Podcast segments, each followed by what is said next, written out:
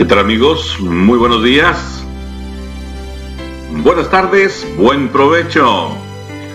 Queremos saludarles en el nombre de nuestro Señor, esperando que Él sea el que dirija nuestras vidas, ¿no? Agradecemos eh, el tema de esta mañana, muy lindo. Agradecemos también a nuestro querido hermano Paz, Paz Matías, todo. Muy interesante la programación de esta mañana. Les saludamos pues con mucho cariño. Vamos a iniciar nuestro programa con una oración. En esta hora, Señor, te damos gracias por tus bendiciones, porque eres bueno con nosotros. Gracias, Padre, porque a pesar de que somos malos, tú todavía te preocupas por nosotros como tus hijos que somos. Gracias por ese gran amor que has mostrado para cada uno de nosotros, Señor Jesús. Pongo en tus manos en esta hora a todos tus hijos e hijas que sufren, aquellos que están pasando por dificultades, aquellos, Señor, que están pasando problemas difíciles como eh, estar en el valle de una enfermedad difícil. Queremos que tú puedas eh, tener compasión, misericordia, Señor Jesús. Para ti nada es imposible. Por eso todo lo ponemos en tus manos. Te ruego, Señor, que puedas también bendecir a tus hijos e hijas que tienen algún problema económico, problemas legales, de cualquier tipo de problemas que ellos tengan, Padre. Por favor, en esta mañana nos unimos a pedirte que tú puedas solucionar y darnos paciencia mientras pasa el problema, mientras pasa la tempestad. Te ruego, Señor, también por aquellos tus hijos e hijas que están agradecidos contigo, porque les has dado la oportunidad de alcanzar un título profesional, algún título, algún certificado, alguna escuela, alguna universidad, y alaban tu nombre por ello, Señor. También lo ponemos ante ti, ante tu altar, y acéptalo, recíbelo, recibe el agradecimiento como un, un olor grato a ti. Al iniciar esta programación, también la ponemos en tus manos y cada palabra que aquí se diga pueda venir desde tu trono, Padre. Danos tu bendición, te lo rogamos en el nombre de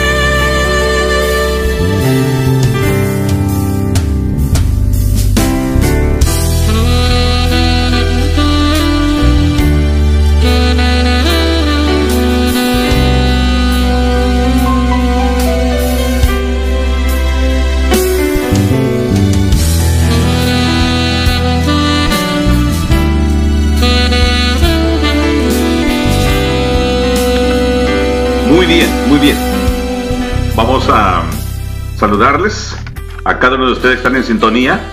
Queremos iniciar la semana, bueno, la iniciamos el día de ayer, y, pero vamos a iniciar la semana laboral para muchos eh, recibiendo un saludo, ¿verdad? Eh, gracias por los saludos que Paz nos envió, nuestra hermana Ladies. ¿Verdad que uno se siente feliz cuando escucha su nombre, ¿no? Uno se siente lleno de alegría el saber que, que es importante y que es, es, interesante ser importante, pero también es importante saber que es interesante. Eh, bueno, quiero saludar a mi hermano Álvaro Hernández, quien está en sintonía siempre. El Señor te bendiga, hermano, a ti y a tu familia.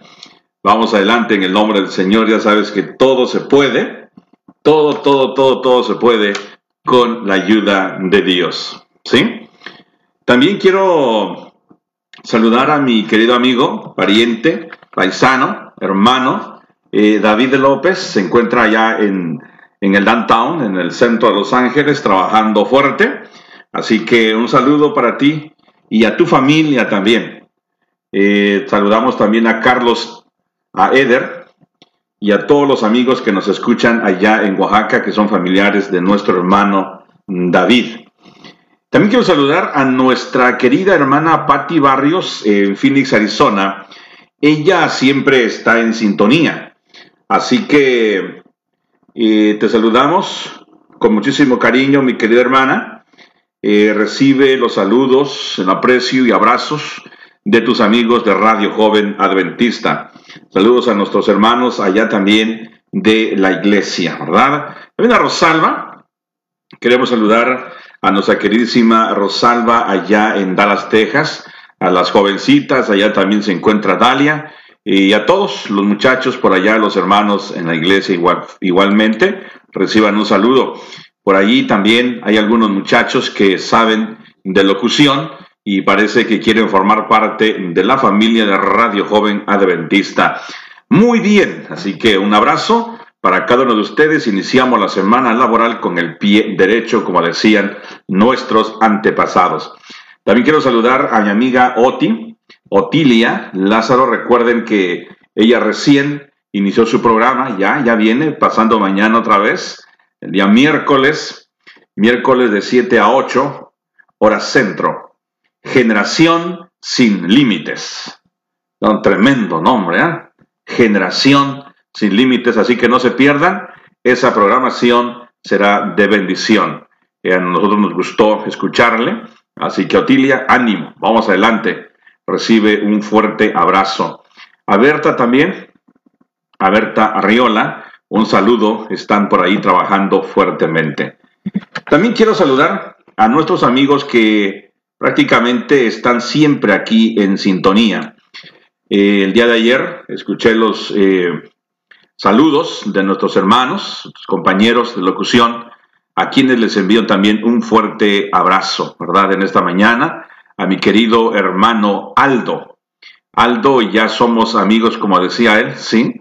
unos buenos amigos con nuestro hermano Aldo.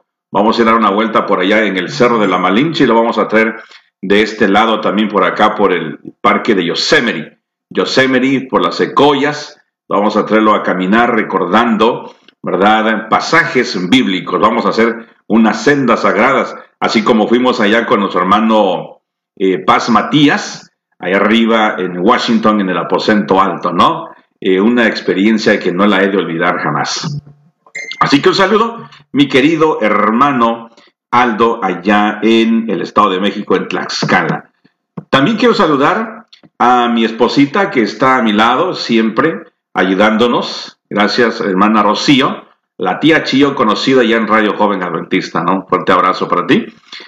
También a nuestra hermana Ruleidis. Ruleidis, eh, yo creo que vamos a tener que escribir un libro, si es que no ya lo está escribiendo, ¿no? De cómo ha pasado sus experiencias desde Cuba hasta acá. El Señor la ha mantenido firme, eh, siempre como una buena lideresa en la, en la iglesia, en la organización.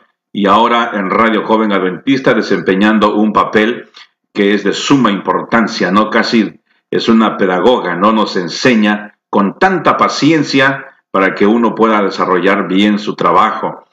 Así que, hermana Ruleidis, el Señor le bendiga ricamente. Eh, estamos orando, el Señor va a contestar las oraciones, que usted pueda recuperar su salud. Eh, nos da gusto ver cómo usted pone ahí este, algunas fotografías, ¿no? Del pasado, animada por todos lados y ahora no es la misma experiencia, pero es el mismo espíritu que le caracteriza. Así que hermana, gracias por sus palabras, palabras de ánimo, de fortaleza, por sus oraciones. Sabemos que es un momento muy difícil para usted, pero lo va a superar y lo está superando con la ayuda de nuestro buen Dios. Y allí cerquita, nuestro hermano eh, Javi Santi, Javier Santiago, ¿no? el de la voz masterizada de la radio. Dios te bendiga, mi querido hermano, locutor y amigo de eh, Radio Joven Adventista. Dios te siga ayudando, dando ánimo y fortaleciendo al lado de tu querida esposa en estos momentos difíciles. En la adversidad, el Señor está con ustedes y con nosotros también. Vamos adelante en el nombre de Dios. Augusto, Dios te, Dios te bendiga, mi querido hermano. Gracias por ser uno de los técnicos que nos auxilian constantemente aquí en nuestra radio joven adventista. Un abrazo para ti allá a la Ciudad de México. Rosita Almazo también. Señor abundantemente le bendiga a usted y a su esposo. El pastor Pedro también ya está haciendo por aquí presencia, acto de presencia. Pastor, le saludamos con muchísimo cariño allá hasta Pensilvania. Pensamos que está por ahí, no sé, de repente esté por algún otro lugar, ¿no? Bueno, donde quiera que esté, seguramente es allá en Pensilvania, preparando ya el tema, preparando todo, que lo hace con tanto entusiasmo, con tanto amor, tanto cariño, ¿no? Y hay muchos hermanos y amigos que están esperando el momento que el pastor haga ya uso del micrófono para entonces traer el mensaje de reprensión, pero lo hace de una forma tan cariñosa que uno dice, regáñame, como dicen a veces las mujeres o los esposos, ¿no? Pégame, pégame, pero no me dejes, no hablas, me gusta cómo hablas con tanto cariño, ¿no? Muy bien. Gracias, pastor, por sus consejos. Que el Señor le siga bendiciendo abundantemente. A nuestra hermana Ada, también, a Dulce, a su hermana Adelina, a Sema Israel, a cada uno de ustedes un saludo fuerte, a su hermana Lucila, y claro, con muchísimo cariño también saludamos a nuestra querida eh, Solani, Solani, Colombia, hasta allá. El Señor te bendiga, querida hermana, gracias. Está tan temprano, tan temprano aquí con nosotros, dándonos su apoyo. También quiero saludar a Anayansi, a Jesse, a cada uno de ustedes, y también un nombre por acá que se me escapando, nuestra hermana Magda Sanz. Así que un saludo, saludo para cada uno de ustedes. Un fuerte abrazo. El Señor les bendiga en abundancia. Así que mis queridos amigos, hermanos, si usted no ha recibido su saludito, lo vamos a hacer más adelante y con muchísimo cariño. Mientras tanto, vamos a escuchar un canto especial de nuestro querido grupo Emanuel. Emanuel eh, es un grupo que el Señor le ha dado sabiduría para interpretar cantos e himnos que elevan el espíritu, el alma. Así que en esta ocasión vamos a invitarlos para que ellos nos traigan el canto de las 100 ovejas mientras nos transportamos al pasado, ¿no? Recordando estos lindos cantos pero también en el futuro y en el presente. Estos cantos son de suma importancia porque mientras el Señor Jesús viene, habrá eh, alguien, alguna oveja eh, del redil, ¿no? Que por alguna razón, motivo, circunstancias que no conocemos, se salen, se apartan del camino. Y como dijo aquel, ¿seré yo, Señor? Sin embargo, estos cantos, como este canto de las cien ovejas, nos hacen recapacitar que tenemos un buen pastor que puede volver a buscarnos y traernos de vuelta al redil. Escuchamos pues y cantemos con el grupo E. Manuel, las 100 ovejas.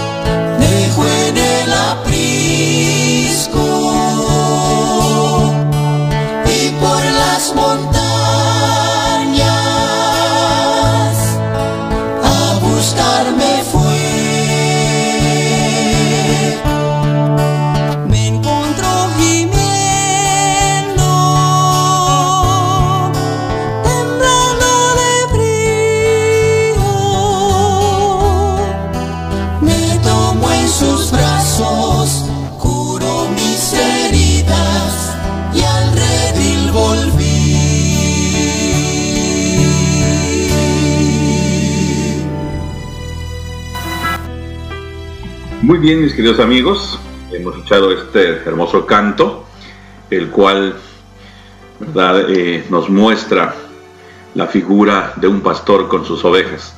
Y los que tienen sus borregos, sus ovejitas, eh, se dan cuenta de ello, no pueden entender cómo nuestro Dios tiene misericordia, guarda a las 99 y va por aquella que se perdió, ¿no? No dicen, mm, aquí tengo la mayoría y se perdió aquella, pues ni modo, no, va y la busca, ¿no? Qué lindo. Muy bien, vamos a darles algunos, algunas formas de sintonizar la estación para que la puedan compartir con sus amigos que, eh, que usted quiere que escuchen la radio, ¿no? Área 605 para las personas que viven eh, en Estados Unidos, en Hawái, Puerto Rico, en Canadá. 605-781-3312. Repito, 605-781-3312. También la otra forma, a través del internet, a través de su teléfono, en su tableta, puede marcar eh, www.jovenadventista.com www.jovenadventista.com y entonces ahí le guía para que usted se conecte con la radio. Puede ponerle ahí, escuchar en vivo y automáticamente usted comienza a escuchar la programación, todo lo que está sucediendo aquí en Radio Joven Adventista. Antes de entrar al tema, quiero saludar a mi querida hermanita mi carnalita, Lorena Hernández. Allí también seguramente está con nuestro hermano Hugo o Abad. El Señor les dé sus ricas bendiciones, mis queridos hermanos familiares. Y también saludos allá para toda la familia. A nuestros amigos que están escuchando también aquí en, Chiapas. Un fuerte abrazo. A los amigos de Campeche también. Les queremos saludar con mucho, con mucho gusto. Usted, amigo, amiga, en cualquier parte del mundo, donde quiera que se encuentre y está escuchando esta, esta estación, es Radio Joven Adventista, reciba un fuerte abrazo de toda la familia de Radio Joven Adventista. Nuestra hermana Maripino, nuestra querida hermana J. María y todos, todos los que colaboran aquí también, un saludo. Muy bien. Seguimos entonces repasando la vida de nuestro querido amigo y héroe de la fe, José. Imagínense ustedes aquí a un hombre elegante, guapo, pero sobre todo inteligente. Alguien quisiera tener estas cualidades, ¿verdad?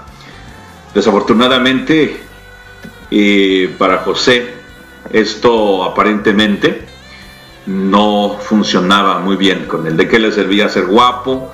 ¿De qué le servía ser inteligente? Si estaba en la prisión por ahí arruinado aparentemente olvidado, ¿no? Pero nuestro Dios, el Dios del cielo y la tierra, el que tiene todo bajo su control, tenía un plan especial para José. Y ese plan era de un día llegar a ser el redentor de esa comunidad, de esa población, de esa ciudad, de esa nación y de las naciones que estaban alrededor de ella. Cuando tú puedes eh, sostener a una familia, que puede ser la tuya, pues qué bueno.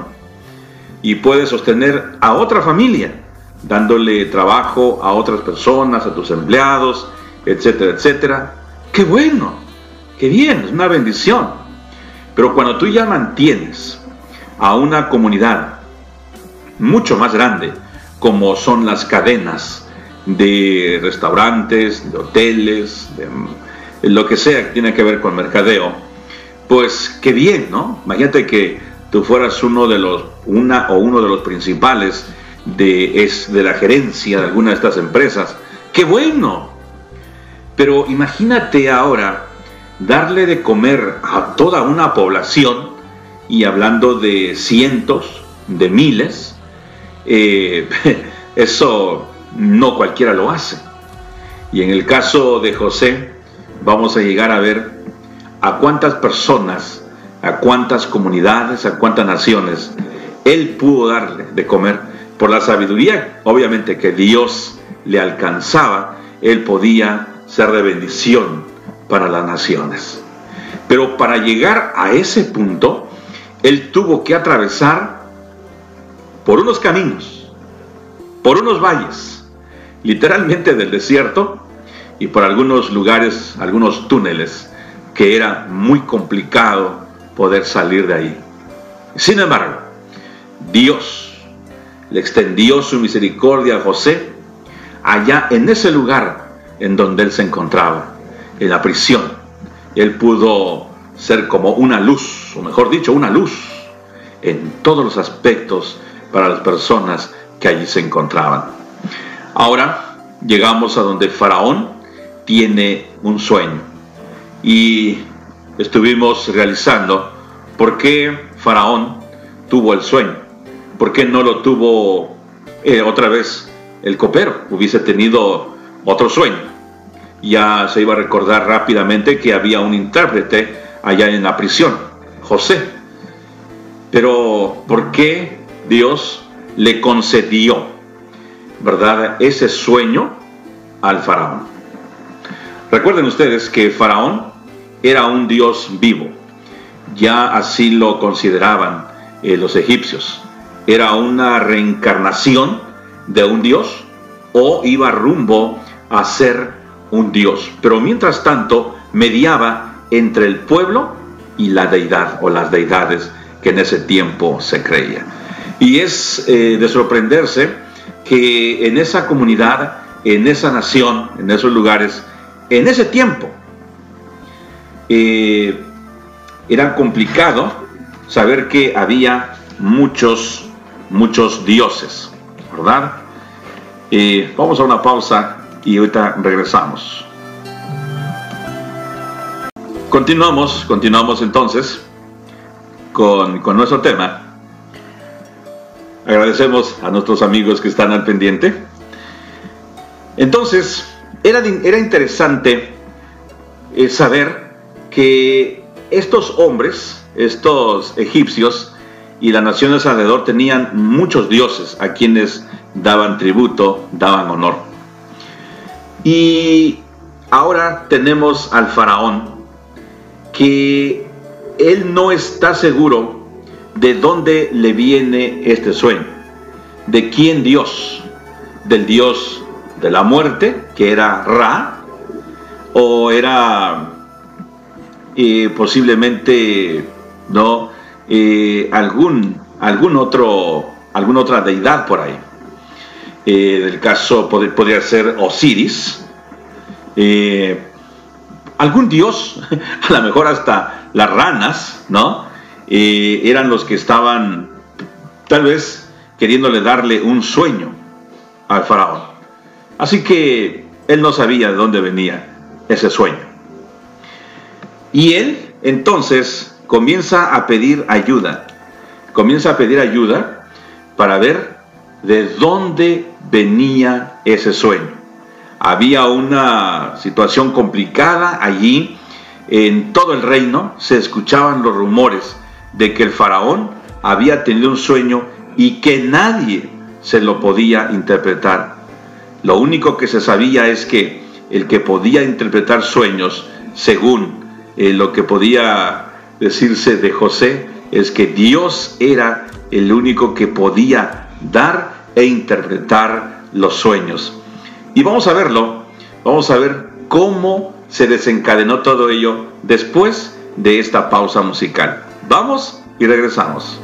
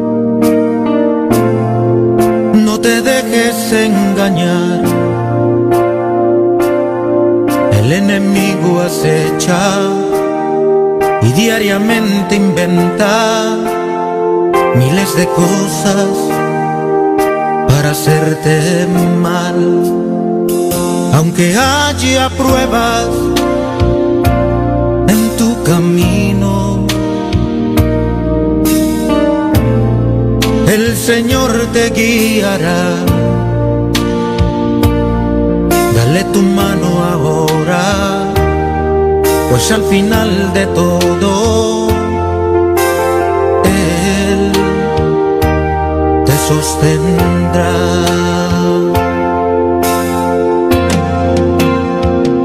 aunque parece que tu barca sedunde, que las aguas te absorben sientes desmayar.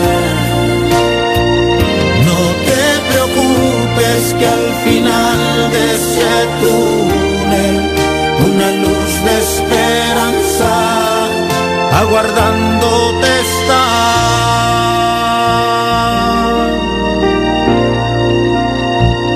Aunque haya pruebas en tu camino, confianza en el Señor. Así como oscurece, así precisamente el día resplandecerá.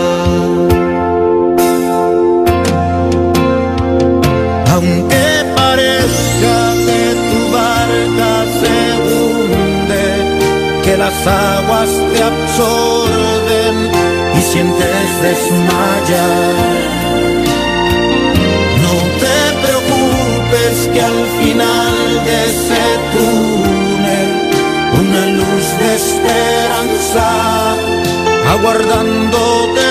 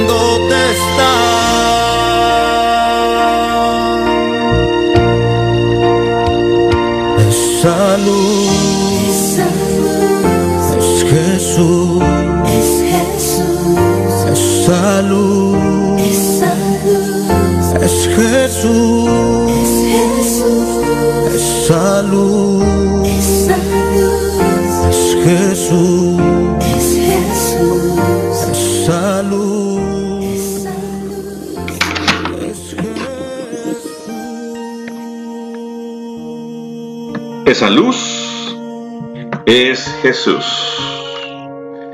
Es lindo saber que en medio de la dificultad tú puedes contar con esa luz que es Cristo Jesús. Y es lo que contaba, o mejor dicho, con lo que contaba eh, José allá en Egipto.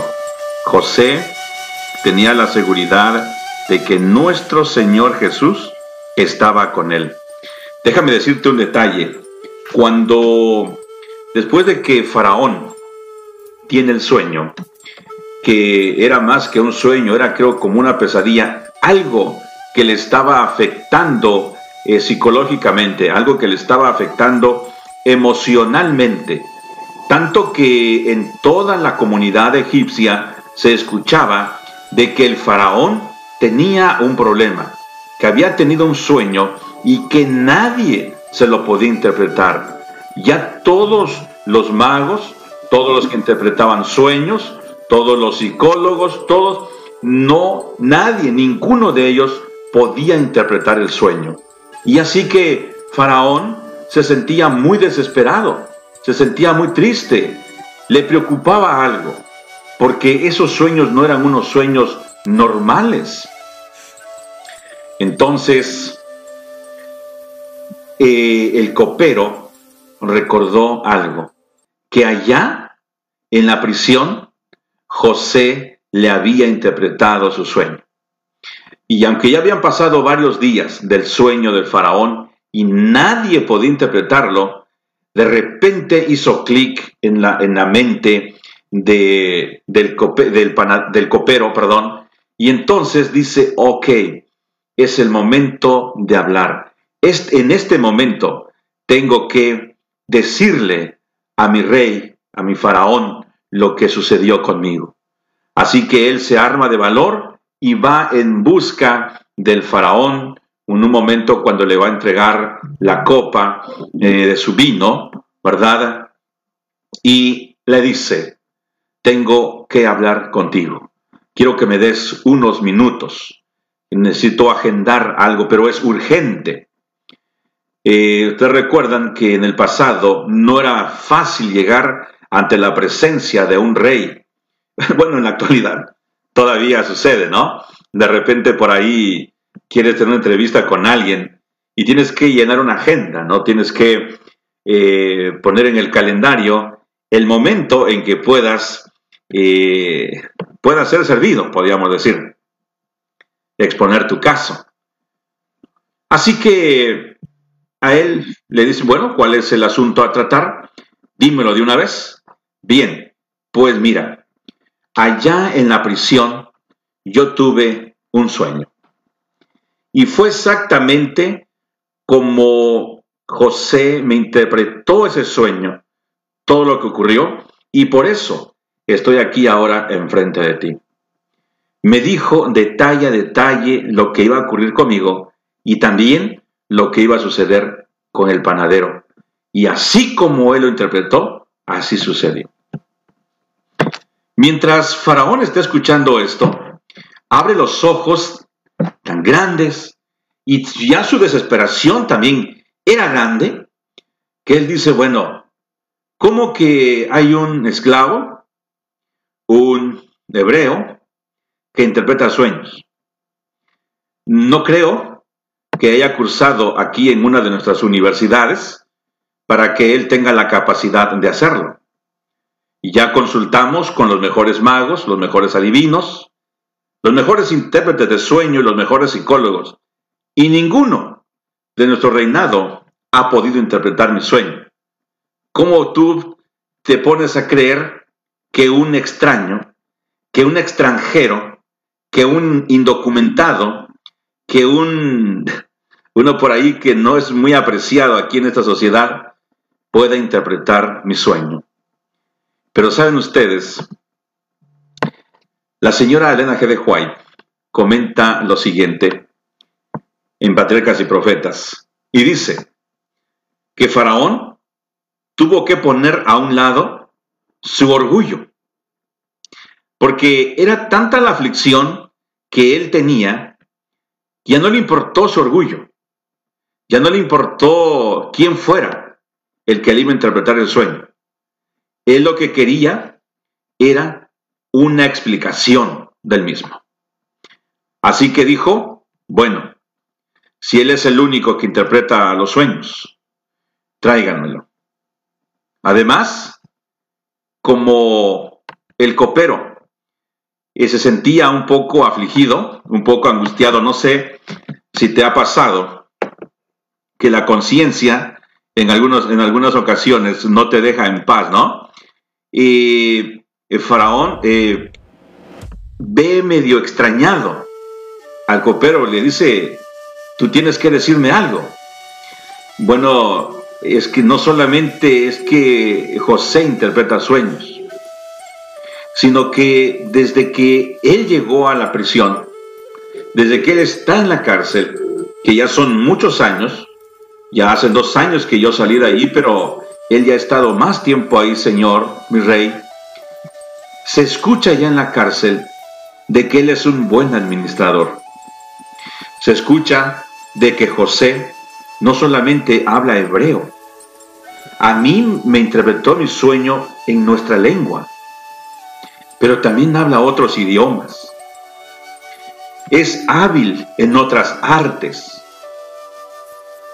pero no es como cualquiera de nosotros. Parece que Él es el número uno. José tiene la gracia de su Dios. José posee un espíritu que no lo poseemos cualquiera de nosotros. José es un hombre humilde, sencillo, pero es muy sabio. Él tiene el manejo de la prisión. Y Faraón dice, tráiganmelo. Con eso que tú me has dicho, me has convencido de que tenemos en la prisión a un hombre importante. Pero ¿por qué este hombre importante puede estar en la prisión? ¿Por qué? Hubo alguien que por ahí le, dio algunas de las razones lo que se creía. Seguramente el faraón ha de ver quedado, se puso sorprendido, ¿no? Al pensar que un hombre sabio, inteligente y que poseía un espíritu de Dios podía haber sido juzgado por algo así, sin una base eh, tal vez eh, creíble. Bueno, lo que ahora le preocupaba al faraón era la interpretación de su sueño. Entonces mandó a traer a José y cuando le fueron a traer, dice la escritura claramente que le cambiaron su vestidura de prisionero y también le afeitaron el rostro y le cortaron el cabello. Anteriormente, cuando un sacerdote o una persona se iba a consagrar a un ministerio, a algún trabajo, a alguna deidad, o en este caso algún sacerdocio, etcétera, etcétera, pasaba por una ceremonia. Habían ritos ceremoniales. Dentro de ello, ¿verdad? Se le cortaba el pelo, se le cortaba la barba, se le afeitaba el rostro y se le cambiaban las ropas, lo mismo que sucedió con José. Es decir, tanto se consideraba al faraón como un dios que había que llevar a José como dedicado ahora al faraón dedicado al servicio. Y sí, ¿qué servicio? Ah? De interpretar un sueño. Pero más que un sueño, de resolver un problema que estaba carcomiendo la vida o la mente del faraón. Un problema que había llegado en un expediente y se puso en un carpetazo sobre la oficina de todos los especialistas, de todos los expertos de las mejores mentes brillantes allá en Egipto y ninguno pudo solucionar. Y ahora había que traer a uno que estaba en prisión, pero que contaba con la bendición de Dios, que contaba con la sabiduría del Señor, que eso era lo más importante. Es verdad que José era hábil en muchas, en muchas artes, egipcias y hebreas también. Pero lo más importante es de que él podía interpretar sueños, que podía resolver un problema, o muchos problemas en este caso, que el pobre faraón, que se consideraba como un dios, no podía solucionar, ni él ni los que estaban alrededor de él. Pero que tenía que venir un hombre un expresidiario, uno que estaba, que era posiblemente hasta despreciado por la sociedad. Sin embargo, Faraón dijo, tráiganme a este hombre. Y la carpeta, el expediente, seguía allá en la mesa, en la mesa principal, en la oficina. Imagínate Imagínate por un momento a José, desde la prisión hasta el palacio real. No pasó por un entrenamiento. No le dijeron, mira, cuando llegues ante el gobernante, en este caso ante el faraón, tú tienes que inclinarte, tienes que decir estas palabras, esta frase siempre se repite. Recuerden ustedes que en el caso de Daniel, por ejemplo, ¿no? Siempre era, vive para siempre, rey para siempre vive. Siempre había una expresión que eh, decir, que evocar, que mencionar cuando alguien llegaba ante la presencia de un monarca. José estaba versado en todas estas áreas. A José no se le puso una semana por ahí para que aprendiese algunas palabras eh, egipcias, algunos términos legales, de abogacía, algo que tenía que, y para entenderse con, con el monarca. José era ya un hombre preparado en todas estas áreas. Así que él va directo.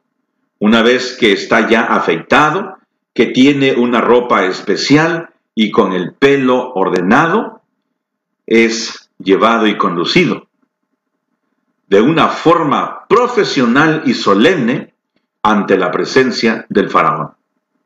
No piensen ustedes, no se imaginen que él venía o que él llegó con una ropita sucia, oliendo a cárcel, oliendo a tristeza, con una cara lúgubre, porque venía resentido, porque venía enojado, porque venía molesto. No, no se lo imaginen así. Ustedes imagínense a José como bajando de un convertible, de un coche último modelo, o como del auto presidencial, conducido por guardias y caminando de una forma tan elegante como, como para presentarse delante del faraón. Sí, José no llegó eh, arrastrado por los guardias, que mira, aprende a hablar, que por favor, que aquí, que allá, que el otro, que enseñándole en el último momento cómo tenía que conducirse. Cuando a José se le dio la invitación de que iba a interpretar el sueño, el sueño del faraón, Dios le dio la sabiduría de cómo dirigirse, cómo conducirse ante la presencia de este monarca. Pero junto con ello, él ya sabía cuál era cada detalle, la etiqueta de cómo presentarse ante el faraón. Oh, mis queridos amigos y hermanos, cuánta falta nos hace a algunos de nosotros de prepararnos, porque no sabemos en qué momento vamos a estar enfrente de las autoridades. He tenido la oportunidad de platicar con algunas personas que conocen de derecho, de leyes, de términos legales, que uno a veces dice, ¿y esto de qué se trata? Como dicen en México, ¿esto con qué se come? ¿De qué se trata esto? ¿Qué términos legales que, y que uno, pues sí los ha escuchado quizás, pero cuando tienes a alguien enfrente de ti hablando de esta forma, expresiones de diccionarios legales, uno no entiende. Pero debemos de prepararnos, no porque no entendemos, no, es que eso es para otros, eso no es para mí. No, debemos de preparar, si algo no entendemos, ver qué significa. Y claro, como dijo un, eh, un hombre importante, estudia, lee lo más que puedas, pero dirígete a tu pueblo con palabras que entiendan. Porque llegará un momento en que tú te encontrarás con las personas que han escrito estas leyes. Y entonces allí vas a usar los términos que tú ya has aprendido. Para José fue muy fácil presentarse ante el rey, porque él ya conocía todos, todos estos detalles, todo lo que estaba, lo que se necesitaba saber para presentarse del monarca. Pero súmale ahora la gracia que Dios le daba. Dice la escritura que José era un hombre de hermoso semblante y de bella presencia. De tal forma que cuando llega enfrente del faraón, él se presenta con un estilo único, como uno de los profesionales, como un hombre versado en las artes de los sueños, de las adivinaciones, y de los magos de ese tiempo. Como si él fuese el jefe de los magos, como si él fuese el amo y señor que dominaba todas estas artes egipcias. Imagínense ante la admiración de los profesionales, de los psicólogos de ese tiempo, José entrando con humildad, pero con un estilo que le caracterizaba porque representaba dignamente a Dios y a las cortes celestiales. ¿Qué te parece? José era un hombre eh, apto para estar delante de la realeza. Su padre ya lo había acostumbrado así. Eh, Potifar lo puso también en alto. Cuando estuvo en prisión, también llegó a ocupar un lugar elevado. Y ahora, aquí llegó a donde él tenía que estar. Porque para esto Dios lo había llamado.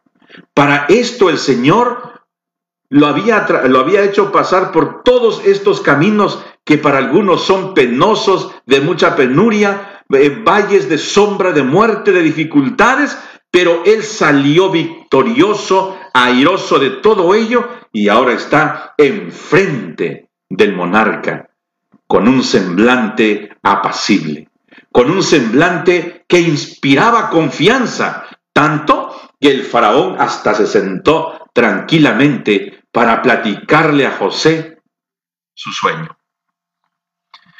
Hermanos y hermanas, qué bendición es para nuestros amigos y algunos hermanos, algunos pastores que han estado delante de gobernantes, delante de personas importantes en el mundo.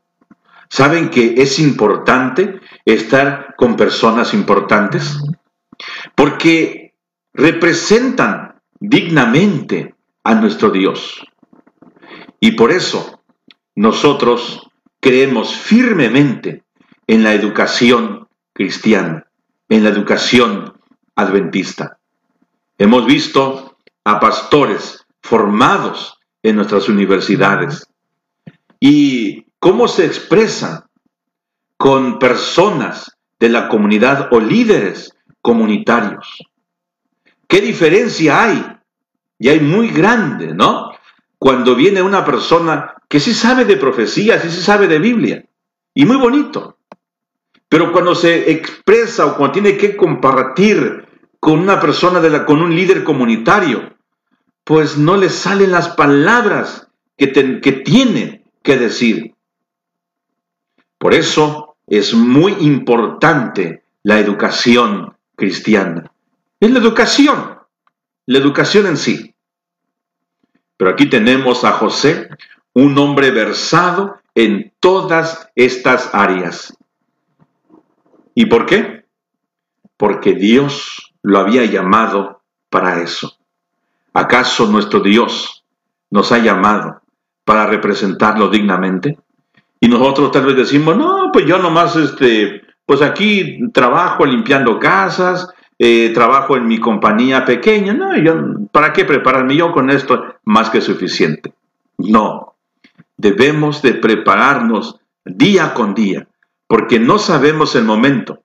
Va a llegar, como llegó con José, de presentarse ante las cortes reales, pero venía como un representante digno de las cortes celestiales.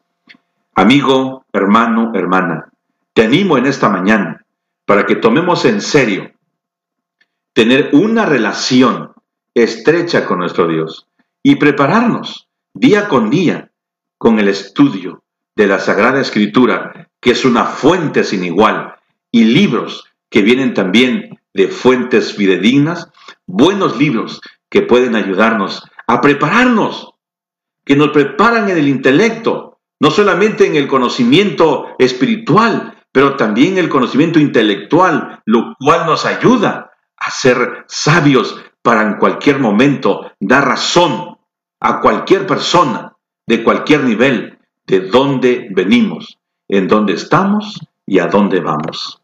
Te invito a orar. Señor, en esta hora te doy gracias por tu palabra. Gracias porque diriges nuestra vida.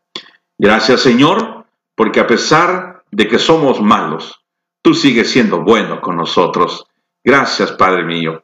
Ruego pues tu bendición y tu dirección, lo ruego en el nombre de Jesús.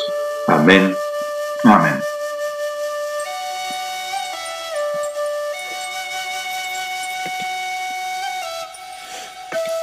Muy bien, mi amigo, mi amiga que me escuchas, no pierda la sintonía. Viene ya su querido pastor, Pastor Pedro, ya está listo por aquí. Así que, Pastor, bienvenido a su programa. Ya estamos preparados para escuchar los lindos consejos que nos trae cada vez que está con nosotros. No pierda la sintonía. Dios les bendiga. Tu amigo, Levi Hernández, te dice, Dios alce a ti su rostro